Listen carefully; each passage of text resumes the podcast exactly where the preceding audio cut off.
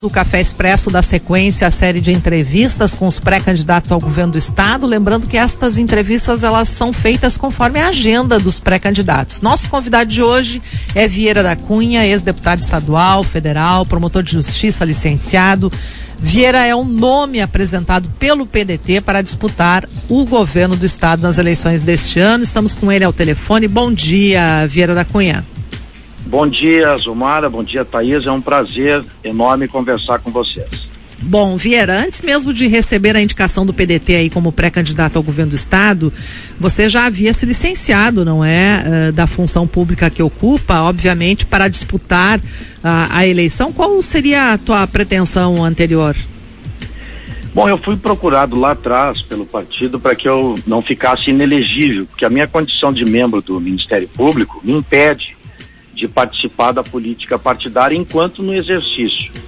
Então o partido pediu que eu retornasse, tá? eu estou fora da atividade política desde que saí, deixei a Secretaria da Educação em meados de 2016 e assumi minha função de membro do Ministério Público e com esse apelo do partido eu me licenciei e estava no aguardo das definições. Eu já tinha esse compromisso partidário de participar da chapa majoritária. O lugar eu ainda não sabia, porque nós estávamos em processo né, de convencimento do nosso companheiro Romildo Bolzan Júnior, presidente do Grêmio, para que ele assumisse a candidatura ao governo do estado. Por razões internas lá do clube, ele não pôde sair, disse que não teria condições de deixar o clube nesse momento.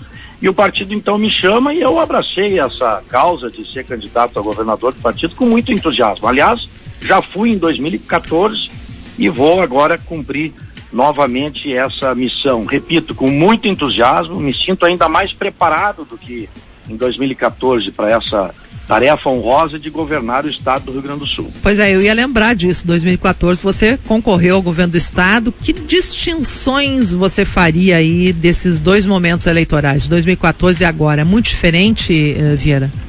Muito diferente, né? Hoje nós vivemos uma polarização, né? Eu ouvi a música da nossa UPF, a boa música da UPF. Que país é esse? que país é esse? Olha, um país que nós estamos aí num bate-boca interminável entre duas candidaturas radicalizadas e nós do PDT vamos oferecer uma outra alternativa, um outro caminho, tá?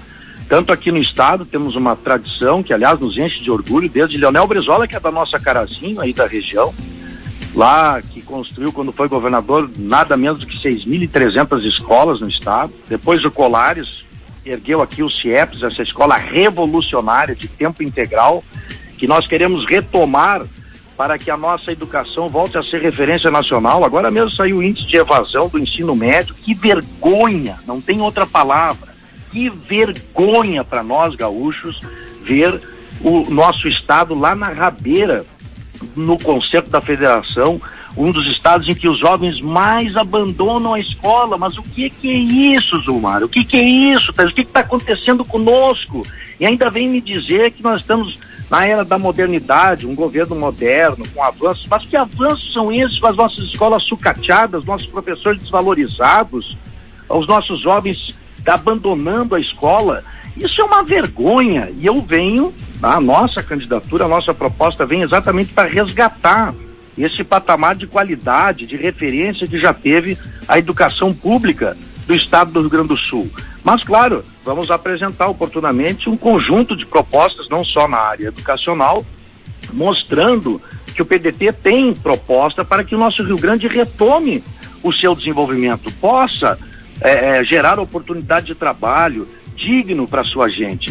Isso é um estado pujante, isso é um estado que tem uma, uma, uma agricultura é, é fortíssima, indústria, comércio, serviços, quer dizer, vamos deixar de andar para trás, nós temos que retomar a nossa vocação de estado líder da federação. Agora, você coloca no, no comecinho da nossa fala que estava à disposição do partido, não sabia para qual uh, função, não é? E agora assume então o desafio de pré-candidato ao governo do Estado. Uh, uh, fa falando aí de alianças, não é? A sua disposição uh, uh, é só para cabeça de chapa ou tem outra função dentro da, de uma provável aliança que seja negociada aí nos próximos dias? A nossa disposição é de liderar uma chapa majoritária Evidentemente que quem está sentando para conversar com diversos partidos, e nós estamos em processo de negociação, hoje mesmo eu vou encontrar Luiz Carlos Busato, que é o presidente do União Brasil, estive com a direção do PSD, eh, estivemos também conversando com o PSB, Partido Socialista. Eh, na semana que vem vamos ter um encontro com o MDB. Eh, enfim, nós estamos conversando e vamos continuar dialogando com todas as forças partidárias. Claro que nós temos algumas premissas né, de conversa. Primeiro é a eleição presidencial. Não queremos estar ao lado de quem vai dar palanque para Lula e para Bolsonaro. Porque eu repito, esses dois extremos nós, nós queremos, eh, não queremos distância. É, nós temos um candidato a presidente da República chamado Ciro Gomes, que foi um excelente governador do estado do Ceará. Aliás, nós falamos em educação, hoje a cidade de Sobral, no Ceará, que é a cidade de Ciro Gomes, é referência nacional na educação. Isso não se dá por acaso. Então, nosso candidato tem projeto para o país, nós vamos apresentá-lo. Aqui no Rio Grande ele está para vir aqui nos próximos dias para cumprir uma agenda conosco. Então nós não queremos fazer aliança né, que não seja para dar palanque à nossa candidatura presidencial, em primeiro lugar. Em segundo lugar, nós queremos exatamente liderar esse processo. E, e, então a nossa, a nossa candidatura veio para o governo do estado.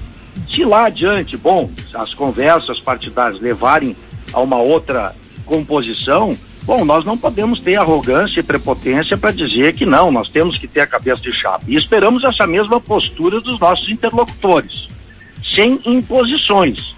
Vamos sentar, vamos apresentar as nossas candidaturas e vamos verificar né, o, o, o que, que a população, qual o sentimento que a população terá em relação às nossas pretensões. Uhum. De nossa parte, nós temos muita, muita, muita convicção pela tradição que o PDT tem, é um partido que tem muitos prefeitos, é, é, é um partido que tem centenas de vereadores, tem uma linda história. Eu me honro né, de ser filiado a esse partido desde os meus 21 anos de idade, estou com 62 anos, então são mais de 40 anos de militância partidária. Portanto, nós temos partido, temos candidato, e, em princípio, nós vamos encabeçar a chapa. Mas, repito, estamos abertos para conversas com outras forças político-partidárias. Vieira, uma última pergunta aí. Bom, Uh, mantida a tua candidatura ao governo do estado numa hipótese de eleição, não é? Uh, como é que vai ser essa gestão do PDT? A gente tem aí regime de recuperação fiscal acertado com o governo e o Ranolfo já disse que, olha, o regime de recuperação fiscal ele pode ser desfeito pelo próximo governo, por exemplo. Nós temos servidores aí, uh, né, com salários defasados, a educação, como você trouxe aí, esses índices que devem ser superados. Como é que vai ser a gestão do PDT no governo do estado, caso eleito? Não foi à toa que eu, eu, eu, eu dei dois passos logo que a minha pré-candidatura foi lançada. Primeiro foi de visitar o seu Colares, que para mim é uma referência, é um líder, né, está com a sua saúde debilitada, vai fazer 95 anos esse ano. Eu fui lá recolher energias do, do governador, do ex-governador ao seu Colares. Segundo, eu visitei a OAB, a Ordem dos Advogados do Brasil, para recolher subsídios de uma ação que a Ordem tem contra a União exatamente por em relação à questão da dívida. Há uma perícia contábil, há um estudo técnico respeitável que diz que essa nossa dívida está paga. Isso mesmo, Mara, nós já pagamos essa dívida. Então eu considero assim de uma irresponsabilidade essa ação do governo, esse gesto do governo de retirar a ação judicial que nós tínhamos eh, eh contra a União. Eu quando fui presidente da CE, lá na década de 90, entrei com uma ação contra a União e, logo, e muitos anos depois, no governo Tarso Genro, o Rio Grande do Sul recebeu 4 bilhões de reais do governo federal por conta do sucesso que nós tivemos, do questionamento da conta de resultados a compensar no setor de energia. Então, o Rio Grande do Sul não pode ter uma relação de vassalagem com a União. Nós estamos baixando a cabeça, nós não estamos sabendo lutar pelos nossos direitos se o povo gaúcho me der a honra de ser governador, evidentemente que a relação será outra. É, nós temos autonomia, essa autonomia tem que ser respeitada. Nós uh, contribuímos para o progresso, o desenvolvimento do nosso país, com a nossa pujança, com a nossa economia, e a União, o governo federal, tem que respeitar o Rio Grande do Sul. eu considero essa negociação uma negociação contrária aos interesses do nosso Estado. Sim.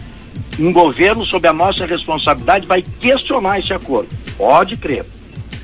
Tá certo, então. Vieira da Cunha, muitíssimo obrigado por sua entrevista aqui na Rádio PF. Certamente durante a campanha eleitoral voltaremos a conversar com mais tempo e tocando em outros assuntos importantes para o Rio Grande do Sul. Bom dia. Bom dia, será um prazer, viu? Sabe que eu me, eu, eu me alfabetizei no Colégio Marista Conceição de Passo Fundo. Passei parte da minha infância aí. De modo que para mim é sempre um prazer poder atendê-los. Um grande abraço, bom dia e muito obrigado. Tá certo, obrigado.